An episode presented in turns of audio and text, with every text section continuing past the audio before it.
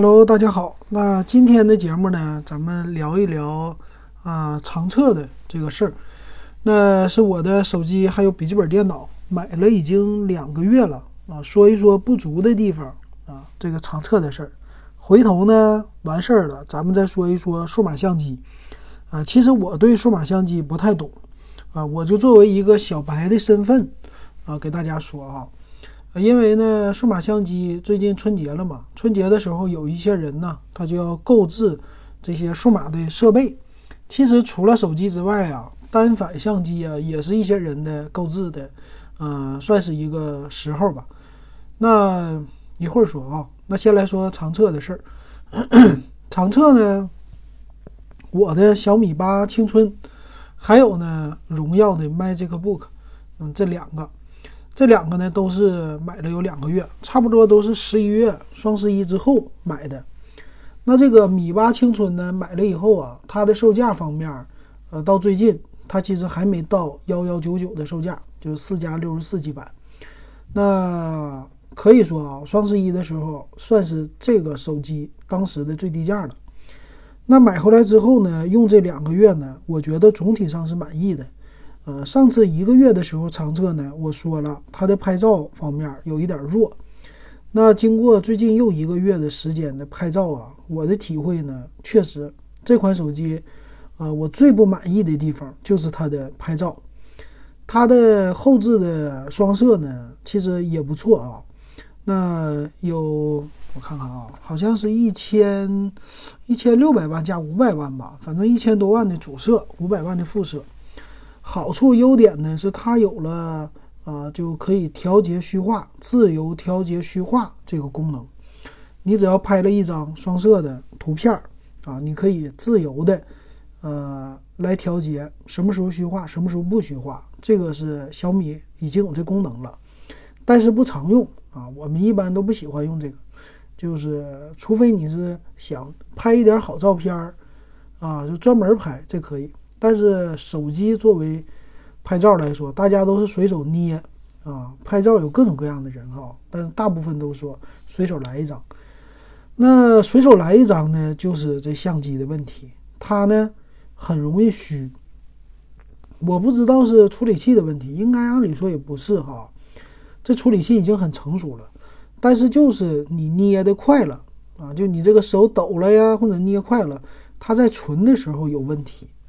那这个存储一旦有问题呢，应该就是存储的芯片 eMMC，啊，是不是这个速度不够啊？或者说是这个算法的问题？保存的时候，它怎么就能这个感光元件它就容易虚呢？我不太清楚。但是在应用起来呢，啊，一定要特意注意啊，拍完了以后马上要看。而且让对方，我最近已经养成习惯，就说你先别动，抓拍这方面他不行，啊，这个是问题，啊，经常的话我会看到就拍出来照片是虚的，那这是我最对他最不满意的了。那拍照呢，我就用另外的手机来代替了，就用我的呃这个 iPhone。那好处呢，就屏幕大，拍了照片的时候取景方便。呃，我拍照的模式呢，一般都是喜欢在室内，就逛商场啊，呃，这种室内的场景。室外的呢，用的我还真没注意。反正在一般商场里拍一些照片的话，它的虚化有问题啊，就容易虚。这个感光度不够啊，啊，有可能是这问题。从这儿能看出来什么呢？它的摄像头啊。还有存储啊，反正你看不见的地方，它是有缩水的，这是出于成本的考虑啊。反正卖这么便宜，我可以理解啊。在实际应用当中呢，那别的方面没有卡过，就卡顿是没有的。骁龙六六零啊，现在用起来黑屏啊，在安卓机一打开的时候黑屏啊，卡顿呢，这个就是你安卓机的问题的出现了的时候啊。暂时现在我还没有遇到。切换应用啊什么的都挺快的啊，总体来说还是比较满意的啊。之前我提到的亮屏的问题，就我设置了人脸解锁，这个亮屏呢亮一下啊，这个就就是怎么说呢？它有一个唤醒的功能，就一抬屏它就亮，然后就自动解锁了。这个我说之前很麻烦，那后来我设置了，设置以后呢就 OK 了，就我只要点一下电源键，照着我的脸它就解锁了啊，就把之前的问题解决了。这是在使用当中需要经常来换的啊。那最近呢，我感觉的是它这屏幕有一个问题，就是在白天的时候，一旦你唤醒这个屏幕了，这个屏幕呢，它尤其是白天很亮的时候啊，它可能为了叫那种什么阳光屏模式吧，它就自动把亮度调到了最大。调到最大以后呢，造成了文字显示，尤其是我聊 QQ 啊、聊微信呐，要打字的时候，啊，我还喜欢设成黑色背景。打字的时候，这个字啊，它就有重影。这个重影呢，不是说影特别大，嗯，很浅的一个影，有点像锐化过度的那种样子。那这是它的问题啊，就是自动调节亮度的问题。我把它自动调节亮度关掉，我自己来调，其实呢，还是有可能啊会出现这重影。这个问题呢，只在白天户外情况下出现，室内你的屏幕。你的灯就拿灯照射着它，无论多亮的情况下，它都不会出现这问题。就是它也是最大亮度了，但是它没有重影。那这是我用的时候的问题啊，打字很不爽那个时候啊。再有其他呢，全面屏的手势我没有用，其他方面我感觉就 OK 了啊。反正当一个一千块钱的千元机，正常的打电话呀什么的用。是没有任何问题的，这屏幕也够。呃，最后一个问题就是我在看优酷的时候，就这些 QQ、腾讯视频有没有这问题，我还没体会出来。但是优酷视频呢，最近不看《乡村爱情》吗？呃，看这个的时候呢，它最大屏的时候啊，最大化的时候，那它的右边它会写着优酷独播啊。这个呢，因为它的全面屏把上边它给你变成黑色了。它这独播呢，还有整个的操作的界面，全部都出去了。感觉是，因为上边多出来一条，它就啊被往下压缩了。所以独播呢，我只能看见“独”字和这个“播”字的一个提手，右边就看不见了。那你选择啊屏幕上的那些按键呢？哈，比如说拉伸模式什么的，它右边的那个选择符号，你只能看到一点点。啊，能点就只能点到一点点，所以这个看起来是他们软件的兼容性问题，就是全面屏的啊软件在优酷这种大的 APP 上兼容性都不好啊，这是它的问题。其他再有使用的我就没发现了啊，基本上都可以了哈。这给大家报告一下这长测的问题。然后今天呢是二月二号，我的给我妈买的 vivo 的 Z1 已经来了。呃，现在只是简单开箱，我还没有怎么用。那我第一眼的感觉哈，就 vivo 的字体呀都偏大，不知道是设置的问题还是什么。反正这是刚刚拿来嘛，啊，只要一亮屏呢，跟小米我用的比起来，图标偏大，字偏大，这是它的问题。好处呢挺有意思，这 Z1 呢给的量挺足哈。它买回来以后呢。送一个手机套，这手机套偏厚，是透明的，比我的小米的这送的手机套还厚。那它自带贴膜，这点有意思，给你已经贴好了，是一个薄一点的，好像是钢化玻璃膜。我没有仔细的试啊，但是明显的你在全面屏的那个位置上，你能看到是有一层玻璃贴膜的，哈，这是官方送的，所以你就不需要买什么。贴膜啊，买什么手机套了？买这手机他就送给你，这一点挺好玩。那其他方面呢？TF 卡已经插进去了，一百二十八个 G，插进去以后有一百二十 G 的空间。那你在拍照的时候呢，可以设置存储的位置啊，存储在 SD 卡上。那这个呢就能满足我妈的需求了，她就是为了存照片，就是为了拍视频啊。这两个都往 SD 卡上存呢，也有好处，就是它不容易。不容易丢，是吧？你手机除非手机丢，手机坏了，你的照片数据还有啊，这点挺好的啊。手机没电了，你也能拿出来啊，这个都不错。呃，其他方面呢，它有它和小米不一样，在设置里我看到了相册的设置可以设置像 iPhone 一样啊，三十天再删除，就给你保留在本地啊。那这个删照片呢，这功能是米 UI 好像不具备的。米 UI 的唯一具备的是云存储啊，只能云存储有回收站，其他没有。这个我估计是为了就推广他们家的云存储的，并不是真正给你用户来用的。啊，用户来说，其实还是喜欢像本地的，像苹果呀或者 vivo 这样，在本地我删除照片的时候，给我一个回收站，让我能找回。那这个问题已经发生了。我妈之前的小米的手机，她就闲着没事儿的时候，把照片全删了，删了以后找不回来了。找回来的话，必须就 root，要 root 以后可以找回啊。我就嫌麻烦，没给她整。那照片呢，她也就没了啊，觉得挺遗憾的，但是还行。反正他现在拍照片量特别大，我发现现在老年人啊，尤其是女性用户，啊，就最近同学聚会啊什么的多，好像是年轻的时候没有自拍到啊，没怎么拍照，现在出去玩啊，拍照量特别大。一个是呃年轻的女性用户自拍，一个是老年女性用户，反正总体来说都是女的拍照片比男的多。女的追求呢，存储容量要大。这是我现实当中了解出来的啊！你们以后不论是给妈妈买，还是给女朋友买，或者给老婆买，嗯，都在存储方面一定要 关注一下哈。这也是什么 vivo、oppo 啊，啊，给女性用户啊，这是拍照为什么这么好？这就是他们的一个卖点了。嗯，这个手机就说到这儿，再说电脑啊，电脑我这个 MacBook 呢是一个二手的。嗯，花了三千二吧，啊，三千二百多。那总体用起来呢，其实啊，这两个月令我非常的满意。啊，续航的时间 OK，嗯，六个小时是没有问题的。那玩游戏呢，稍微费电啊，就这跟我的电源有关系。我的电源呢，他送给我的是一个四十五瓦的充电器。这充电器虽然是华为的，但不是卖这个 book 原装的。这个是原装是六十五瓦的 Type C 的充电器。呃，这充电器如果你买呀，再配一个的话，最便宜单买一个头是九十九块钱。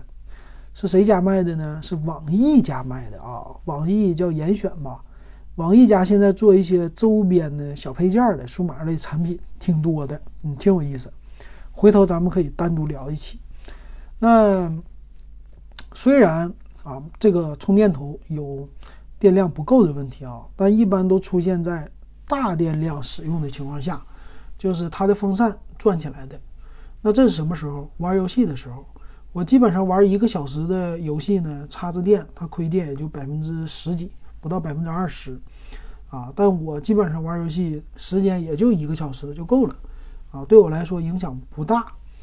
那其他方面，这本子用起来不好的地方，我还真没有发现啊，就唤醒啊。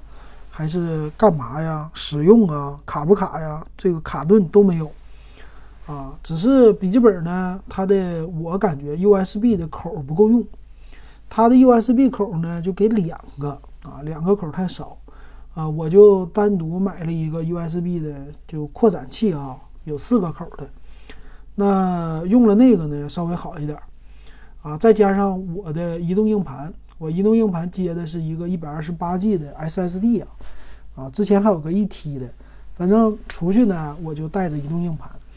那存储方面呢，现在我的空间差不多还剩一百个 G 吧，啊，它是二百五十六 G 的嘛。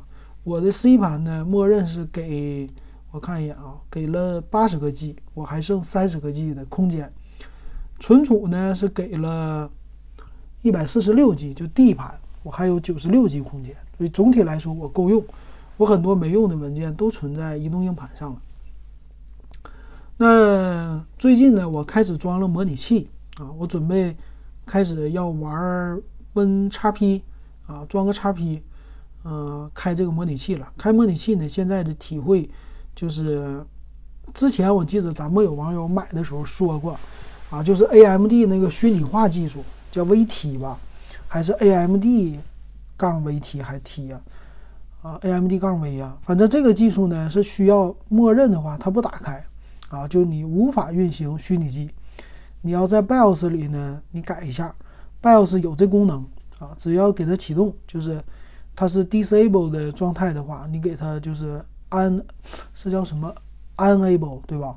你给它启动就行了啊，这个虚拟机就能玩了。那以后呢，我会玩一玩，再给大家说吧。反正最近呢，我工作啊，无论是玩游戏还是工作，都令我挺满意的。玩游戏呢，我的赛车游戏啊，就是叫 Diff 吧，Diff 吧，还是 Dirt，就是那个拉力赛车的啊，挺有名的。拉力赛车呢，玩起来呢不卡顿啊，就画面呢，可能是因为我是二 K 屏幕，二 K 屏呢。屏幕比较大，但是显示呢，它输出就是一零八零 P，有点齿儿。但在笔记本上玩呢，这锯齿儿你就看不见了啊。总体我觉得玩游戏啊挺满意的。那这个 CPU 呢，对我来说已经很满意了啊，已经够用了。那如果用一年以后，我觉得这本子再想升级的地方就是它的那个硬盘。硬盘呢，现在五百一十二 G 的 SSD 已经很便宜了啊，等到。差不多年底的时候吧，它会更便宜的。我想再降一百块钱还是没有问题的吧。五百一十二 G，可能那个时候三百多块钱你应该能入手。现在可能是也是三四百块钱吧。啊，就这个啊，别的话我觉得没什么可升级的地方了。这个本子用个两三年应该是不成什么问题的了啊啊，对这个本子两个月的长测就给大家说到这儿。好，那接着呢，咱们就说数码相机。其实我对数码相机真是一个小白用户啊，跟大家一样。那如果我买的话，我会买什么数码呢？我家里已经有一台单反，就是微型单反，是大概五六年前啊买的一个微单，是松下的 GF 三啊，叫 Girlfriend 三，这是它的昵称啊，叫呃女朋友三呗。它后来推出的叫 G F 五啊、G F 七啊什么的啊，G F 六什么的啊。那我用起来呢，那个五年其实现在拍照的不太多，拍照的时间呢，用这个数码相机，它基本上一年就用一两次啊，用的时间不长了。那问题呢，白天没问题，晚上呢，它拍照有的时候可能不是太那么的感光度啊什么的，不是那么太好的。甚至不如手机了啊！那但是呢，我还是有的时候喜欢拿数码相机出去，因为啥呢？显得你挺专业啊！它是一个长炮嘛啊，就这种感觉啊。但是也有问题，就那个镜头它不是，嗯，镜头怎么说呢？镜头不算是太广角的吧？啊，还有一个就是取景器有点少啊。但是拍照片呢，素质还行，尤其是。白天的情况下，在户外的情况下，这个其实拍照素质还是好过手机的啊，我的感觉哈。而且存储照片你就不用管它了，啪啪啪拍完，反正电池拍没电，你这个照片放在那里，回头慢慢整就行了。所以我还是挺喜欢的啊。那我在想，说我这个数码相机啊，现在你买一个，基本上用五年啊是不成问题的，完全可以满足你的使用，花两千多块钱啊。其实比手机的更新换代慢的，那如果我要是再换数码相机的话，我还会买两三千块钱的一个就是单反，啊，这个呢外形我喜欢，啊，就是它比微单的稍微大一点，算是入门级单反。那它入门级单反呢，我总觉得它的是感光的元器件稍微更大一些，所以今天呢，我就给大家说两款，啊，这个。我对于单反的研究型号啊，最新的我不敢保证，这是我在京东上看的，啊，就按价位来说呢，可以承受的就两款呗，一款呢就是啊尼康，一款是佳能。尼康呢它有两款，尼尼康的在两千五的价位呢，在京东上啊啊一个是两千三百五十九的叫 D 五三零零，一个呢是 D 三五零零。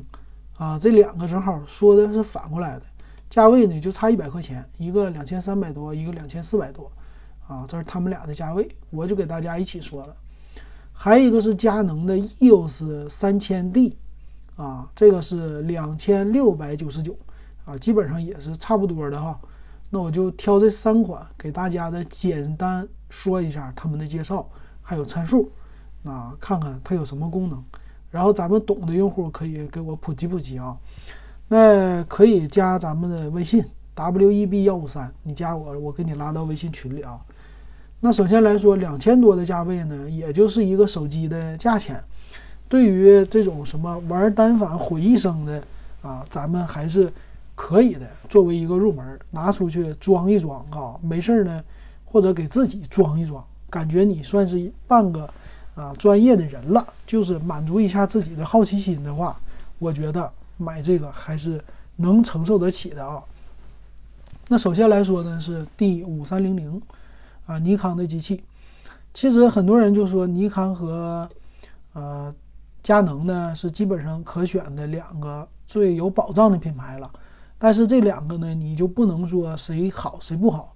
有的人就觉得尼康好，有的人就觉得呃佳能好，啊，这个就没什么可说的了啊。那咱看这机器有什么功能？呃，五三零零呢，首先来说啊，它在说。呃，有效像素能达到两千四百一十六万，就是两千四百万像素的一个感光的呗。还有呢，它内置是 WiFi 功能，啊，它的显示屏是有三点二寸的一个可翻转的 LCD 显示屏，就是方便你自拍呀，方便你出去拍照，还有角度不同的问题啊。那它支持呢一零八零 P 的六十。六十 P 就是六十帧的一个全高清拍摄功能，啊，这点上来说也算是够用了啊。那它的处理器呢叫 EXP 的，这个是四代啊，说是尺寸比较大吧。一会儿我们看看详细参数。感光度这方面最大支持到 ISO 的一万两千八，但是呢要看就是在晚上的情况下，它肯定噪点很多的。但正常来说就。我记得是从一百到一千之间还是行的啊，一般都是八百什么一千六这种的。那它这些功能啊，最好用的我觉得就是它的翻转屏了啊。那再看它有什么功能，它强调的呢两大特点，一个是翻转，一个是 WiFi。就这个 WiFi 功能挺实用的，你可以直接啊有一个软件跟手机相连，它直接 WiFi 呢就可以共享。图片给你的手机，让你来分享了，这是它的一个特色啊。那还可以用手机叫远程拍照，也是通过那个软件来的啊，就不用那些什么叫自拍棒了。那还有呢，叫三十九点自动对焦系统，然后四区域四种区域对焦模式，这个呢啊有人像的、动态的、单点的，还有 3D 追踪的啊。那这个我真不太懂啊！我的感觉呢，就是，呃，偏向于傻瓜，傻瓜的那种感觉就是追人脸啊！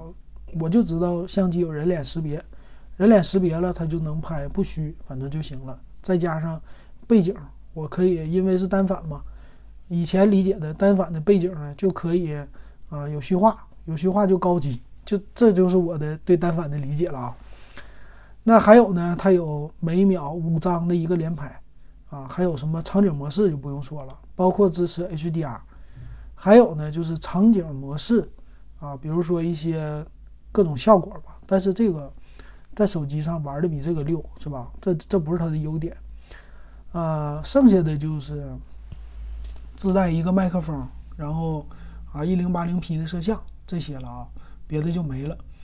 那机身的样子呢？看起来就是和单反一样呗，啊，一个单反的机身上面的钮特别的多，是吧？然后拿起来可能好一些，啊，我对单反的理解就是钮太多了，很多钮我都不知道干啥用的。比如说它后边呢，它有一个什么 menu 键，然后上下左右回看键，啊，有删除键，有放大键，有缩小键，还有问号键，还有锁的键，然后还有波动的一个转盘。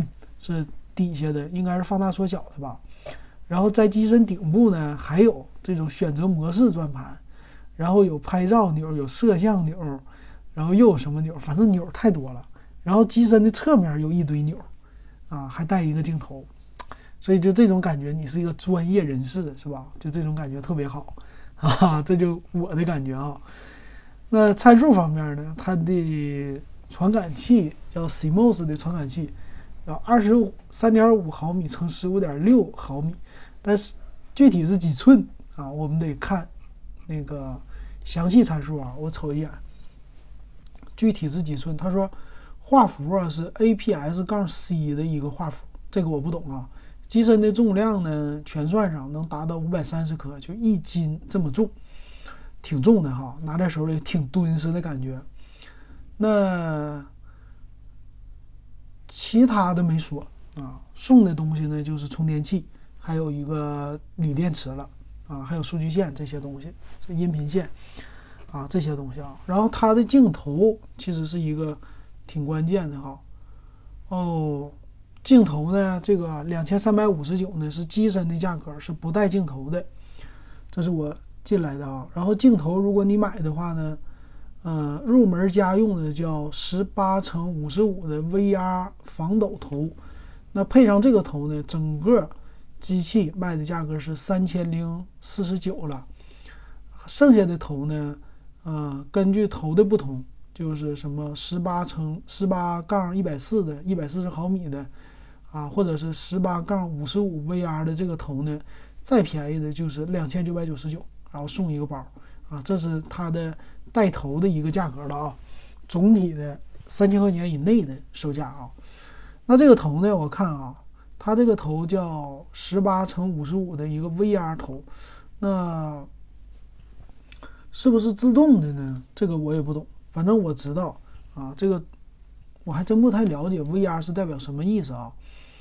那一般来说呢，头是分，就是叫自动对焦，还有一个缩放的是叫电动电动头，是吧？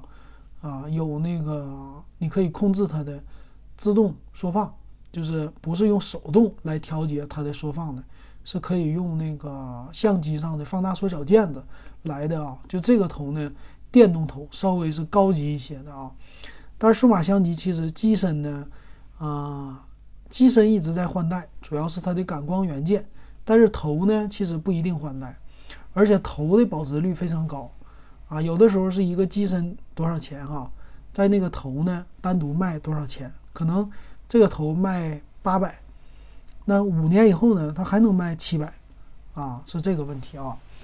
好，这是五三零零，就给大家说到这儿啊。那最低的售价我看两千八百多也有。再说这个三五零零，那三五零零呢？刚才说两千四百八十九也是一个机身，那我们呢就按照它这个入门爆款啊三千二百八十九的这个来说啊，这是它的一个正常的售价。嗯，我看配上什么别的头啊，最便宜的售价也是三千出头了啊，那就按照这最便宜的三千二百八十九来说啊，这个 D 三五零零。那 D 三五零零呢？看一看它的外观呢，就比那个五三零零稍微简单一些了。呃，看起来按钮在侧面头上就没有那么多。那它用的处理器呢？他说是也是 EXP 的四，还有呢有效像素也是一样的啊，两千四百一十六万像素。看看它的功能哈，呃，它的功能我看看有没有 WiFi 呢？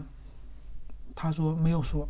只是强调了机身呢非常好拿着啊，一手掌握啊。其他方面呢，它支持的是也是一零八零 P，然后六十帧的一个摄像，也是支持每秒五幅的一个快速拍照啊。它强调了他们家的电池是能拍到一千五百张啊，电量比较丰厚，而且呢适配叫尼克尔镜头群，好像是接口的问题啊。这一点上我也不太了解啊，对于单反这个不懂。参数方面呢，他说的啊，支持的叫尼康的 F 卡口啊，然后呢 CMOS 的传感器，传感器的尺寸呢和刚才的五三零零是一样的，包括有效像素也是一样的，支持 RAW 的格式，然后有各种的呃各种算是标准自然的这些拍照的模式。啊，另外呢，什么取景器这些都不说了吧，放大的倍率也不说了吧，还有什么呢？啊，屏幕，屏幕方面呢，它没有说它的屏幕就是那个啊预览框，它支不支持折叠啊？看起来，我我现在看啊还没看到。ISO 的感光度呢，好像是比五三零零多，它最大支持到两万五千六啊，多了一倍的感光度，支持自动对焦，对焦点有多少个，这些也都是挺多的。然后闪光模式什么的都支持。啊，我再看看啊，然后最大的最大的摄像也是一零八零 P 六十帧的。嗯，再看看啊，内置的是单声道麦克风。嗯，显示屏呢是 LCD 的，显示屏的分辨率呢看起来好像是比那个稍微低一点，比五三零零，而且它没有说可折叠，就是放在机身后边的，没有说可折叠，啊，这是一个问题。然后 USB 它支持，HDMI 支持，但是 WiFi 呢没有说。然后机身的重量呢四百一十五克，比五三零零低了。啊，这是它的详细参数说的啊。再看一下图片呢，看起来图片它的背面的屏幕是嵌到机身里的啊，不支持翻转。所以这个要让我买的话，我估计啊，因为它可能是卡口好的问题吧，啊，可能是卡口好的问题，是不是配镜头方便一些啊？啊，这个不太清楚啊，这个我真是不太清楚。但是呢，感觉起来。五三零零好像是给小白用的，那这个三五零零呢，好像是给一些专业的要换镜头的人用的啊。因为小白用户呢，对于镜头的要求基本上就是这一个镜头就够了，我不会没事就换镜头的哈。啊，这是不同的感觉。那这个说完了呢，再说佳能的 EOS 三千 D，它叫单镜头套机啊，它的这个是带镜头的啊。十八杠五十五的，就是十八毫米到五十五毫米焦距的，那这个售价呢是两千六百九十九啊，就看起来佳能的呢比尼康的那两个都便宜。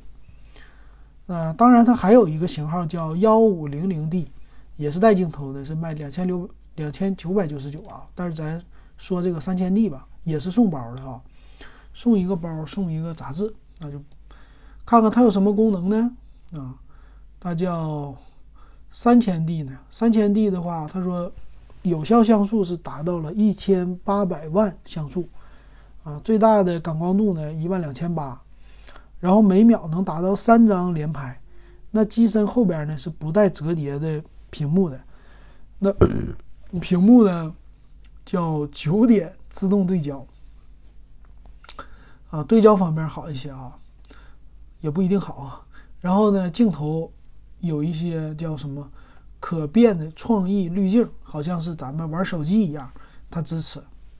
然后有什么鱼眼效果呀、玩具微距的效果呀，啊，这种什么柔光的效果有这些，也支持无线 WiFi 的功能，可以呢叫佳能影像上传，啊，因为它自外带自带那个 WiFi 功能嘛，你只要给手机装了，呃，APP 之后，它就可以上传了。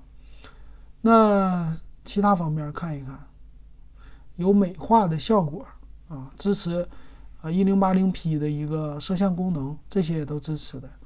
还有什么呢？可以配佳能家的各种镜头，就这卡口是对应的啊。再看看其他方面没啥了，自带的充电器，呃，镜头，再加上机身的这个绑带。型号方面呢，它的叫。APS- 杠 C 的画幅应该也是和那个一样的，啊，三百八十九克重量的机身，台湾产的啊，产地，有效像素相对来说低一些，然后屏幕液晶屏的尺寸呢是二点七英寸，那尼康的那个带 WiFi 功能的是三点二英寸，就是五三零零，三五零零呢是三英寸，所以它的屏幕后边也比较小啊。然后像素是二十三万像素了，那其他方面我看看，嗯，也就这样了哈。另外那些支持的，就是输出啊，HDMI 的这些输出也都支持的，啊，其他方面没了。所以看起来呢，没有测试过拍照，我也没有给大家查过什么百度啊这些详细的评测的情况下呢，那这个机器啊，我是感觉五三零零虽然贵一点，但是是不是它的功能稍微更多一点啊？然后再看 EOS 的一五零零，一五零零呢，它的有效的像素就增加到了两千四百一十万像素，它整个机器的价格呢就两千九百九十九块钱。啊，他说支持呢，就是 DZTO DZK 四加的影像处理器，APS 杠 C 的画幅和这些都一样的画幅啊，啊，有效的感光度也是一万两千八。那它的屏幕呢，还是不能折叠的啊，不能翻转的一个屏。当然，机身后边呢，啊，按键也是非常多的，都有光学取景器啊，这是一个啊微单，哦，不是微单，就是数码单反必备的。微单呢是不带光学取景器的，就是通过你的镜头看到啊这个真实的取景器啊，这是不带的，只有数码单反才带的啊。其他方面的话就是能配各种镜头，但是呢，呃，我感觉有效像素比三千 D 多，但是其他也都差不多了啊。啊，这就是一个入门单反，我给大家介绍的四款。那具体要买的话，你像我要是买哪个呢？那我觉得我倾向于五三零零，因为五三零零的售价也是两千九百九十九，也带一个头。但是呢，它能翻转，能翻转的这个就很适合自拍啊。有的人呢，他一般会配这个，就是给你的相机啊，数码相机单反，你给它配上一个那个耳机的麦克风，配了个麦克风，你就可以拿出去做摄像头了啊。这个相对来说，再配上一个自拍杆啊。就可以让这个手机相机防抖，是吧？防抖以后呢，再加上，嗯，拍照的效果，因为它是，嗯，数码相机嘛，它的感光元器件很大，所以你拍视频的时候反而很清晰啊，比手机是清晰的，所以很适合，算是一家出去旅游的时候拍照啊、摄像啊，回来再做个小短片儿啊，这么的，再配个三脚架，拿出去也。显得很专业，然后回来自己也能玩，而且呢，花三千块钱啊，用实际用个五年，它也不带过时的，也不带扔的，也在可承受范围之内啊。我觉得，嗯，怎么说呢？跟这个手机比吧，喜欢玩数码的人可以尝试一下的啊。这个数码相机啊，这个外形，我主要是从颜值方面这些来给大家考虑的啊。好，那这期呢，我们就简单给大家说到这儿。